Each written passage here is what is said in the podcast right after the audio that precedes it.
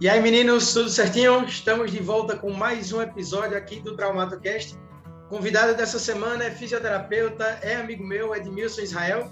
Tá? Edmilson se formou lá na SES, em Caruaru, no ano de 2019. Edmilson tem o um curso o Aprimoramento em Palmilhas Ortopédicas. A gente vai falar bastante sobre isso. Uh, o aprimoramento avançado na parte de joelho em evidência com Gabriel Leão, Edmilson. Exatamente. Boa, show de bola, show de bola. E formações diversas em, em terapia manual.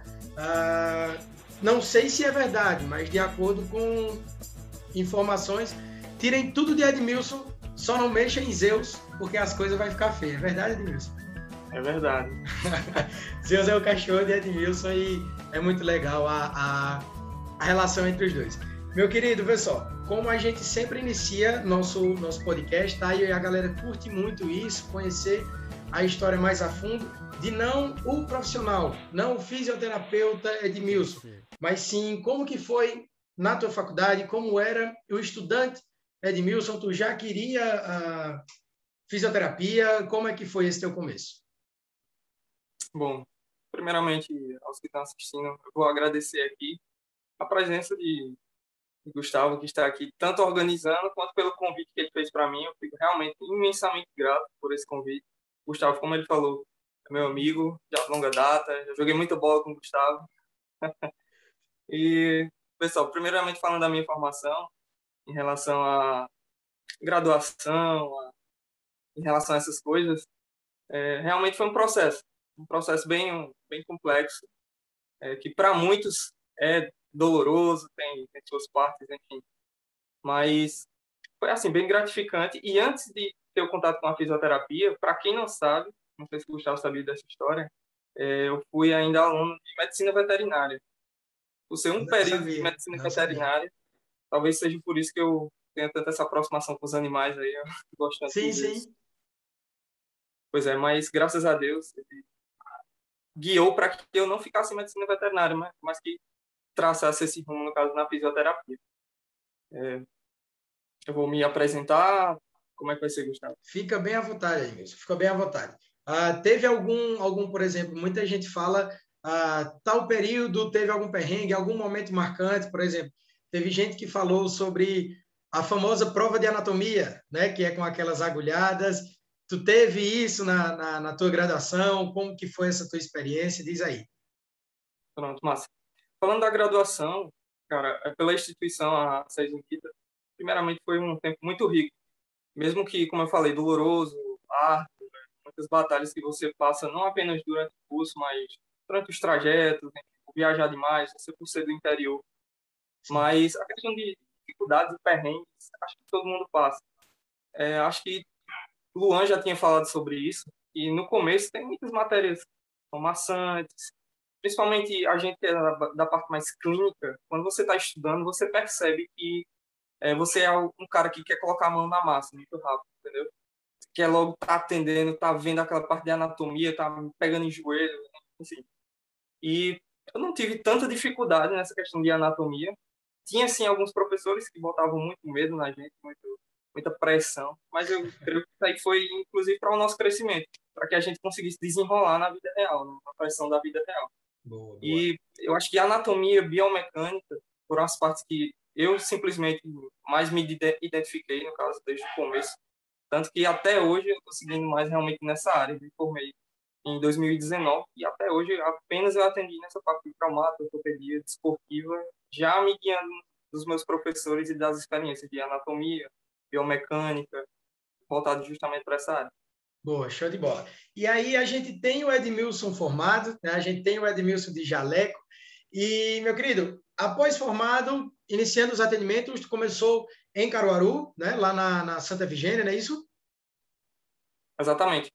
É, como eu já comentei contigo nos bastidores, é, já durante o tempo de formação você tem os contatos, né? Tem o QQ, quem indique, né? É verdade, é verdade. QI elevado, quem indica elevado. É. Mas, assim, é, inclusive fica a dica para os estudantes que muitas vezes é, busquem essa, essa rede, esse network que a gente chama, desde a graduação. Porque isso é realmente importante. Isso vai fazendo que, vai mostrando que você é uma pessoa interessada que quer realmente colocar a mão na massa, quer participar da coisa, e isso vai chamando a atenção desde a graduação. Ao prestar atenção que os professores realmente estão de olho. Eles, tudo que você está fazendo é importante, desde a graduação até a sua caminhada, acho no geral, é, como fisioterapeuta, mas também desde aluno. Boa, e essa experiência da, da Santa Efigênia foi justamente é, baseado nisso. Conheci algumas pessoas que me indicaram é, eu não vou falar o nome aqui, mas espero que ele assista, vai se identificar, vai saber quem é. é. E eu passei esse tempo lá, em 2019, mais ou menos seis meses de experiência, com os alunos do décimo período da, do curso de fisioterapia da faculdade Uninassal.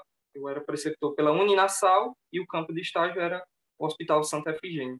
Uma experiência bastante rica e qualquer coisa a gente pode discorrer um pouquinho mais sobre ela. Oh, mais show de bola, show de bola. Edmilson, vê só, assim como todo começo, desde a parte de estágios e até a gente, uh, depois profissional, uh, me diz, aquele frio na barriga ainda acontece? Aquela expectativa, uh, enfim, aquele nervosismo, lógico, bem mais controlado, mas ainda tem aquele friozinho na barriga, como que é esse primeiro atendimento pós-formado e principalmente para ti que estava rodeado de, de, de uma galera com um nome bem legal na fisioterapia aqui no Agreste? Cara, eu confesso que até hoje, principalmente em alguns casos que você não está tão adaptado, tão acostumado, digamos assim, não são tão comuns que você vê. Mas eu lembro da minha primeira experiência, já nos atendimentos do, do quinto período, que a gente começa a atender, é, dá um frio na barriga grande, enorme. Eu sou assim, um pouco ansioso. Eu, eu, eu já vi alguns que foram entrevistados aqui que disseram que eram um pouco ansiosos tá? eu tento esconder o máximo. Eu tento não demonstrar isso, mas eu sou um pouco ansioso, tanto que eu sou bem é, metódico, é essa palavra. Um cara metódico é um cara que está pensando em tudo, entende? Todos os detalhes de o que, é que vai acontecer. Eu quero que você seja também. Sim, o horário sim. que tem que acontecer cada coisa. E quando dá uma coisa errada, caramba, você fica já imaginando mil coisas. Durante os atendimentos, é basicamente isso. Você se prepara todo, você realmente está tudo com, na ponta do lápis ali. Aí do nada o paciente chega com uma coisa diferente. O preceptor tá lá na hora do estágio, aí você se banana toda. Muitas vezes acontecia isso. Mas durante a minha primeira experiência de, de atendimento como formado, confesso que bateu. Bateu um pouco de nervosismo, é porque era um caso que eu me sentia muito seguro, mas mesmo assim eu fiquei um pouco nervoso, que era em relação a tratamento de joelho, era uma lesão de menisco. Eu fui iniciar o tratamento com com esse paciente, identifiquei, fiz os testes, caramba, é, é menisco. Eu sei o que eu vou fazer, mas eu vou ficar aquele, naquele nervoso, né? como se o paciente estivesse te julgando, mas na verdade é propriamente tá te burlando ali na é, e, e, isso, isso talvez seja bem necessário, né? Porque instiga, né? A gente a procurar mais, instiga a gente a aprender com, com, com novas experiências. Isso, isso é bem legal. Uh, eu sou muito suspeito né, a falar de, de Edmilson, como ele mesmo já no início falou.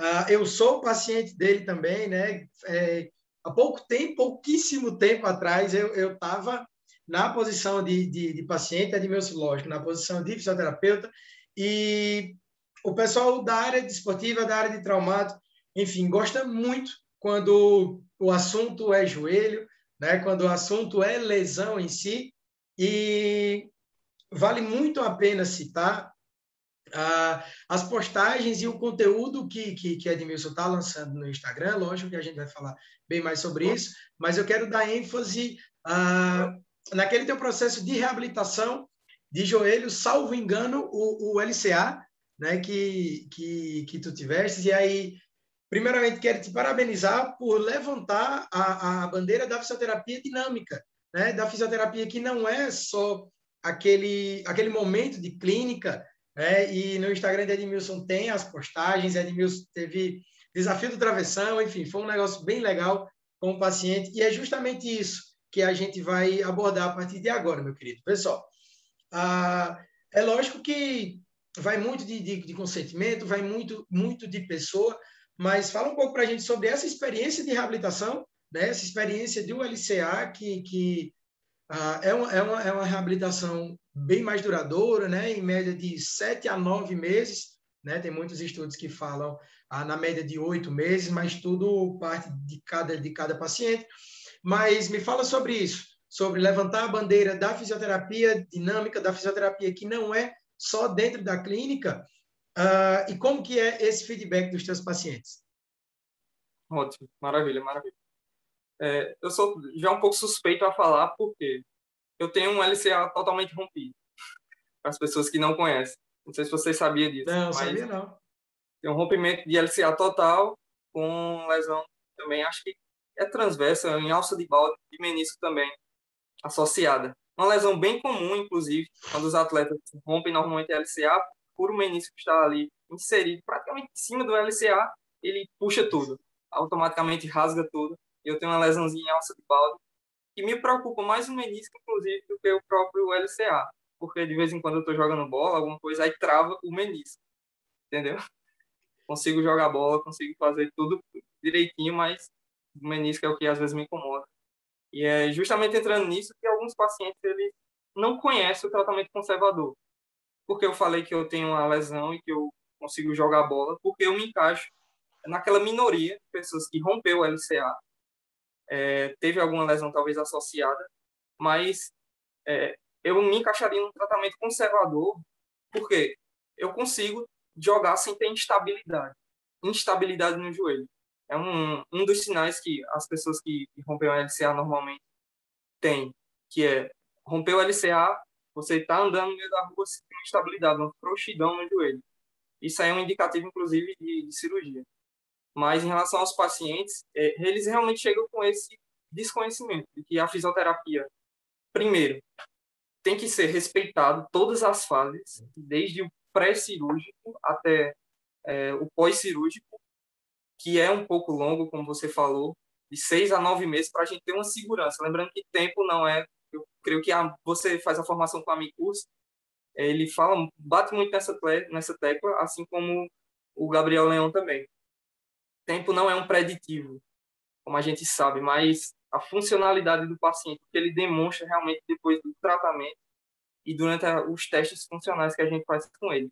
Mas os pacientes que eu peguei em relação ao LCA, inclusive eu mesmo, é, esse que você viu no vídeo é o meu primo, eu trato ele. Ele rompeu o LCA, rompeu o total também, fez um pós-cirúrgico legal, só que ele teve uma má experiência com a fisioterapia, infelizmente. Veio para mim com aquela tudo aquele quadro característico, que é uma falta de extensão, déficit de extensão do joelho, que acaba prejudicando ele em outras coisas, em outras fases da marcha. E realmente é um trabalho complicado, complexo. Tem que ter muita paciência do fisioterapeuta e do paciente para respeitar tudo, todas aquelas fases. Eu não vou aqui é, saturar o tema, mas a gente sabe, é, principalmente os estudantes que vão ouvir esse podcast, se ligar bastante naquelas angulações de proteção iniciais, é, que realmente protegem o enxerto, e realmente são muito importantes. A gente pode, do nada, jogar tudo em vão se você fizer um, tentar fazer uma terapia que seja além do que seja para a fase, entendeu? Aí realmente é complexo, leva muita paciência do, do, paciente, mas esse paciente que especificamente o Gustavo falou, que eu estava fazendo como se fosse um readaptativo já no final, na última fase, a gente fez um testezinho de quem acertava a trave, junto com outros tipos de terapia lá, inclusive já o retorno ao esporte.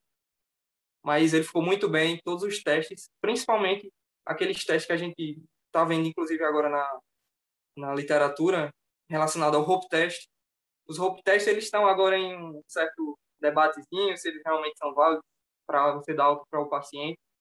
Mas esse paciente, excelente, evoluiu realmente rápido para o que ele estava querendo, mas dentro daquele prazo, dentro do, pelo menos dos sete meses ali eu consegui liberar ele tranquilo, já que ele não era um profissional, era apenas para futebol recreativo, fim de semana. Boa, boa, é isso aí. E, e assim, Edmilson, não tem como fugir, né? É aquele prazo, né? É aquele tempinho mesmo. Se a gente, se a gente querer, vamos dizer, diminuir esse prazo, a gente vai gerar complicações, né? Não, não, não tem muito o que fazer.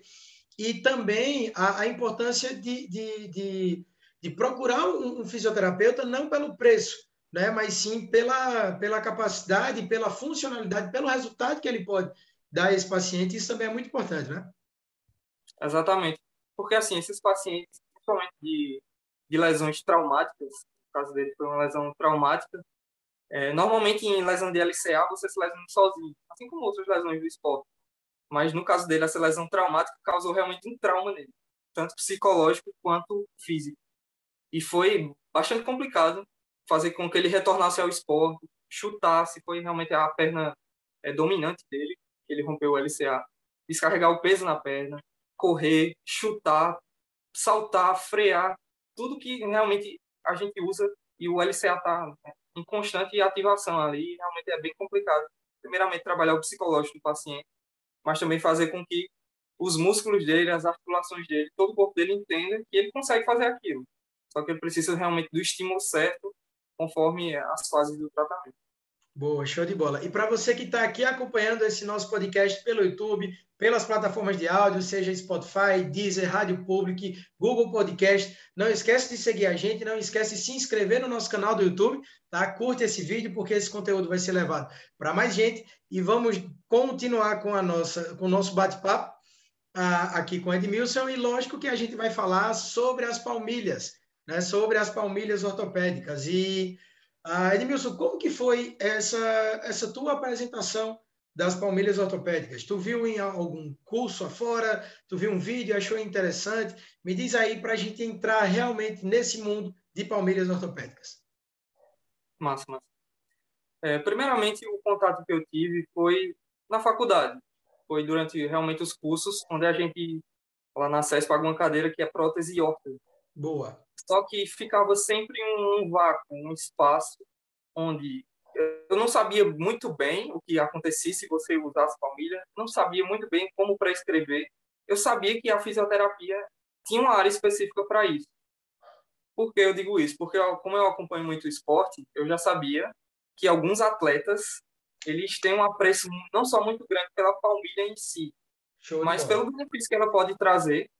Aí isso daí eu fui pesquisando, vendo na região se alguém já trabalhava com isso coincidentemente, algumas das pessoas que eu conheci já em Caruaru, que são é, fisioterapeutas renomados, inclusive, é, um deles está participando e agora do podcast com o Gustavo, o Dr. Aris Mário, que atende lá em Caruaru, mas também com outros colegas que têm experiência no ramo. Por exemplo, Guilherme, fisioterapeuta, pesqueira também é outro. E baseado nessas experiências que eu já tive na faculdade, percebi, inclusive, pela oportunidade do mercado, para já uma dica para os estudantes. Percebam áreas que sejam escassas e você percebe que tem é, um, talvez um, um dom para essa área, para, no caso, a traumatortopedia, para mexer com todo o corpo humano, iniciando lá dos seus pés. Muitas vezes a gente negligencia.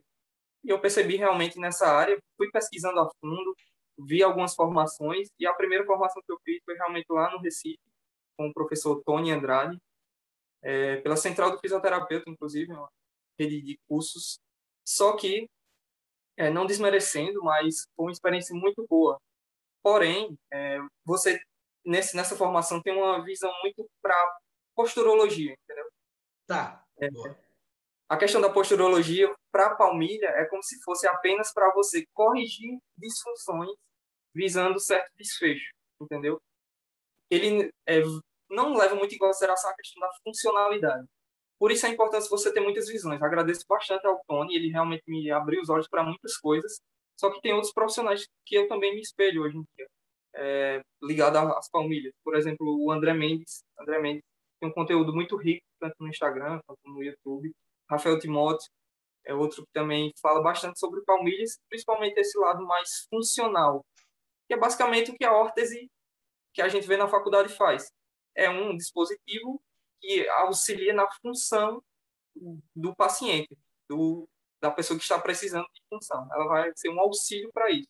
E é basicamente isso que me chamou a atenção, me fez ainda estudar, estudar todos os dias e me aprofundar. Estou me aprofundando ainda, muito pouco tempo de, dessa formação de especialização e venho me especializando nesse ramo é, já desde 2019. Boa, show de bola. Tem, tem uma dúvida bem, bem, bem recorrente, né, bem constante, que é o seguinte: Edmilson, existe um melhor momento ou alguma estratégia para, sei lá, um determinado evento, no caso a nível de futebol, um jogo tal, que a gente coloca uma palmilha diferente, a gente modula uma palmilha diferente ou não? Ou isso vai de um processo, ou ele primeiro precisa se adaptar? Como é essa relação a princípio? De paciente, seja atleta ou não, com a, as palmilhas. Como que parte essa adaptação? Pessoal, em relação a, ao estímulo que a palmilha dá, é, é importante a gente citar que, como qualquer outro estímulo aferente, ou seja, que vai lá da periferia para o centro, é, a gente tem que ter bastante cuidado, porque, como eu falei, se fosse uma visão apenas por posturologia, realmente seria complicado a gente mexer, porque é, poderia o atleta perder performance, que é uma coisa muito importante do esporte, falando do futebol especificamente, é, a gente preza muito pela performance do atleta. Ele precisa correr, se for um atleta que joga os dois tempos 90 minutos, se for mesmo que um atleta de só sai, ele precisa correr muito, correr muito mesmo. Isso aí, se você muda apenas é, a pisada dele, digamos assim, por correção estética ou pela postura, você pode ser que o atleta perca performance. Por isso é bem necessário essa questão da adaptação ser é, precedida por uma boa avaliação. A gente tem alguns tipos de palmilhas que não é apenas essa corretiva postural, mas a gente tem um exemplo, palmilhas que são adaptativas, vão se adaptar ao pé. Caso o atleta tenha um pé, digamos, que seja plano, mas que ele, durante os testes, ele seja um pé plano não rígido, que significa isso? Um pé plano que ele, os arcos, eles formem o arco transverso, no caso aquele arco que a gente conhece, que é de dentro do pé, Boa. Tem um teste específico que a gente levanta um pouquinho o dedo, o hálux, o primeiro dedo, e o arco, se for um pé plano não rígido, ele vai levantar o arco automaticamente, só com o teste de levantamento do hálux. O pé plano rígido já vai necessitar de um cuidadozinho a mais, porque a gente vai ter que colocar realmente quase uma palmilha corretiva postural realmente, para corrigir essa queda do que a gente chama do, da queda do navicular. Aquele osso, aquele ossozinho do pé que os estudantes aí vão reconhecer, que às vezes é chatinho de reconhecer na prática de anatomia. Boa, isso aí. Mas é, realmente é uma questão adaptativa. E realmente aos poucos. Gustavo foi meu paciente e uma das coisas que eu falei para ele é que ele precisa usar aos poucos a palmilha para que o pé vá se adaptando ao estímulo. Como eu falei, o estímulo aferente é muito importante. E muitas vezes, se você usa é, por um longo período, logo no início, estreando a palmilha, seu pé vai sofrer, vai achar que tem algo estranho ali. Por isso, é, realmente é um estímulo aos poucos e no esporte ainda mais. Você tem que dosar muito bem, principalmente essa questão de correções de ar, de pontos de alívio. É necessário realmente uma avaliação bem, é, bem minuciosa para esse tipo de atleta. Boa. Assim, assim como tudo, né, na, na, na fisioterapia, a avaliação, uma avaliação errada, né? Tu já a probabilidade de tu ter um, um planejamento de tratamento errado é, é muito grande, né? É, é, é, muito grande. E aí a gente vai pegar esse gancho das famílias ortopédicas e vamos partir para algo bem mais específico, tá? Bem mais específico. Vamos fazer jus ao nome do podcast, vamos fazer jus ao TraumatoCast e ver só. A, a utilidade desse tipo de órtese foi o que a gente anotou aqui, tá? nas lesões mais comuns de corredores, seja naquela síndrome do trato iliotibial, do estresse iliotibial, seja na canelite em si, né? E aí, como que como que a palmilha vai vai participar? Ela é necessário, depende de cada paciente, seja na, na, na síndrome do, do trato, né, do, do trato tibial, como também na canelite, enfim como que, como que a palmilha vai, vai participar dessa reabilitação, dessa diminuição de dor desse paciente? É um aliado? Depende? Como que é isso? Legal. Que pergunta, hein? Show de bola. Pessoal, é, nem em todos os casos, assim como nenhuma terapia é soberana, ela por si só, a palmilha também por si só, ela não vai ser aquela panaceia não vai ser aquilo que vai ser unicamente a fonte de tratamento, a fonte do alívio do paciente. Por isso que durante a avaliação, já durante a anamnese, é interessante você perguntar se o paciente é ativo, focando principalmente em relação às palmeiras. Se for um paciente ativo, que já trabalha musculação, que já tem mobilidade legal nas articulações, a palmilha realmente vai ser é, um acessório, uma órtese, que vai ser chave para o tratamento. Porque a ideia de, de palmilha é, em alguns pacientes, principalmente pacientes jovens, dependendo do tipo de lesão, se ele não tem uma deformidade, a ideia é que você use por certo tempo para que dê aquele estímulo necessário e com o tempo você retire. Porque é a questão da dosagem. Enquanto o paciente está respondendo bem, legal. Mas se ele está com alguma queixa ou alguma coisa relacionada ao uso contínuo da palmilha, que é o que a gente vê muito, muitas vezes. Alguns, algumas pessoas que trabalham com palmilha deixam o cara com a, eternamente com aquele mesmo tipo de palmilha, sem reavaliar, sem reacompanhar novamente. Por isso que é importante você sempre ficar reacompanhando, é, reavaliando o paciente. Mas nesses casos específicos de corredores, principalmente nessas, nesses tipos de lesões que são por sobrecargas. Eu falasse dos, da síndrome do estresse tibial medial, que é a famosa canelite, é, em muitas pessoas, ela não inicia de uma forma, digamos, ascendente. Ela não inicia lá do pé e vai subindo. Muitas vezes é algo descendente. Ela está vindo lá de cima do quadril e o problema está lá no quadril, muitas vezes por uma fraqueza de glúteo médio ou alguma assimetria, enfim, que esteja causando toda essa biomecânica errada durante a corrida e ela vai sempre compensando até chegar numa pronação exagerada lá embaixo mas muitas vezes o problema está lá em cima. Aí o que é que acontece? Se você vai com a palmilha apenas para tentar corrigir aquilo, visando o postural da pessoa, realmente pode ser que você agrave os sintomas dela. Por isso é necessário você avaliar tudo, não apenas tornozelo e pé, mas você sair avaliando joelho, quadril, ver o que é que está de errado e vai tentando ligar. Porque muitas vezes com a palmilha, quando você coloca a palmilha parado, o paciente vai ter uma reação. Quando você coloca ele para dar um trotezinho, uma corrida, ele tem outra reação. Talvez ele exacerbe, exacerbe um dos sintomas dele, queda de quadril, o joelho entra mais, o tornozelo prona mais. Inclusive, tem estudos bem interessantes, eu estava comentando, já comentei com o Gustavo, isso nos bastidores, que corredores que estão usando cada vez mais aqueles chamam, a gente chama de barefoot, ou sapatos minimalistas.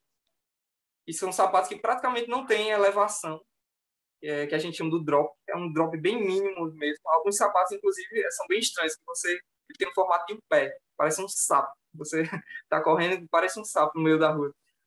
Boa, boa. E porque os sapatos com drop muito alto, em algumas pessoas, a resposta é aumentar talvez pronação, aumentar supinação durante a fase de corrida.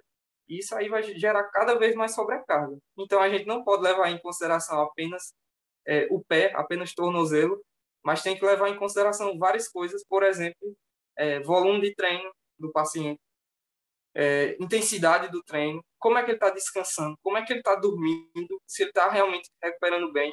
E aí já entra também a parte da educação física, que vai periodizar legal esse treino dele e vai fazer com que ele se recupere bem, e muitas vezes evitam todas essas lesões por sobrecarga. Boa. É, é aquela ideia de um trabalho multidisciplinar. Né? A, gente, a gente precisa desse, desse acompanhamento. Uh, Edmilson, a gente está chegando aqui no finalzinho do nosso podcast, mas galera que está se formando, o pessoal que está na metade do curso, enfim, começando a fisioterapia, o que é que o fisioterapeuta Edmilson Israel indica para essa galera? Qual a dica, qual a sacada de quem teve uma boa formação, de quem já está na ativa, já está atendendo? Uh, qual, que, qual que é a dica? Ó, isso guarda para o coração. Qual a mensagem de Edmilson para essa galera? Legal. Primeiramente, esforço. Baseie toda a sua trajetória em esforço. Claro que é, algumas pessoas elas já nascem com dom. Eu não sei, Gustavo, mas eu não nasci com dom para coisa. Eu fui desenvolvendo através de muito esforço. É, eu sou um cara, como eu já disse para Gustavo, que eu me cobro muito não apenas na, na parte da fisioterapia, mas também na área espiritual, na área moral, em várias outras coisas. E, primeiro, se cobrem bastante. Se cobrem de vocês mesmos, pois vocês muitas vezes são seus próprios inimigos. E uma coisa que realmente vocês têm que levar bastante em consideração é aprender. Se submetam realmente aos seus professores, suguem deles, que realmente, em todas as oportunidades, abram os olhos pois eles realmente já passaram por várias dessas coisas, já passaram pela sua fase. É, o que eles falam tem base, por isso realmente escutem, abram os ouvidos, estejam atentos às oportunidades, porque, como eu falei, desde o início, é, na faculdade, você está sendo observado. 100% do tempo você está sendo observado, já como aluno, já como é, pessoa nas suas redes sociais, você está sendo observado. Por isso, realmente preste bastante atenção, agarra as oportunidades e muitas vezes você vai ter que realmente meter a cara. Vai ter que meter a cara, você vai achar que não está pronto para a coisa, mas é, muitas vezes outras pessoas estão menos prontas do que você e você se subestimou e não acreditou em você mesmo. Mas, em primeiro lugar, eu sempre coloquei Deus em primeiro lugar e ele foi um ótimo guia e me preparou para muitas vezes meter a cara realmente.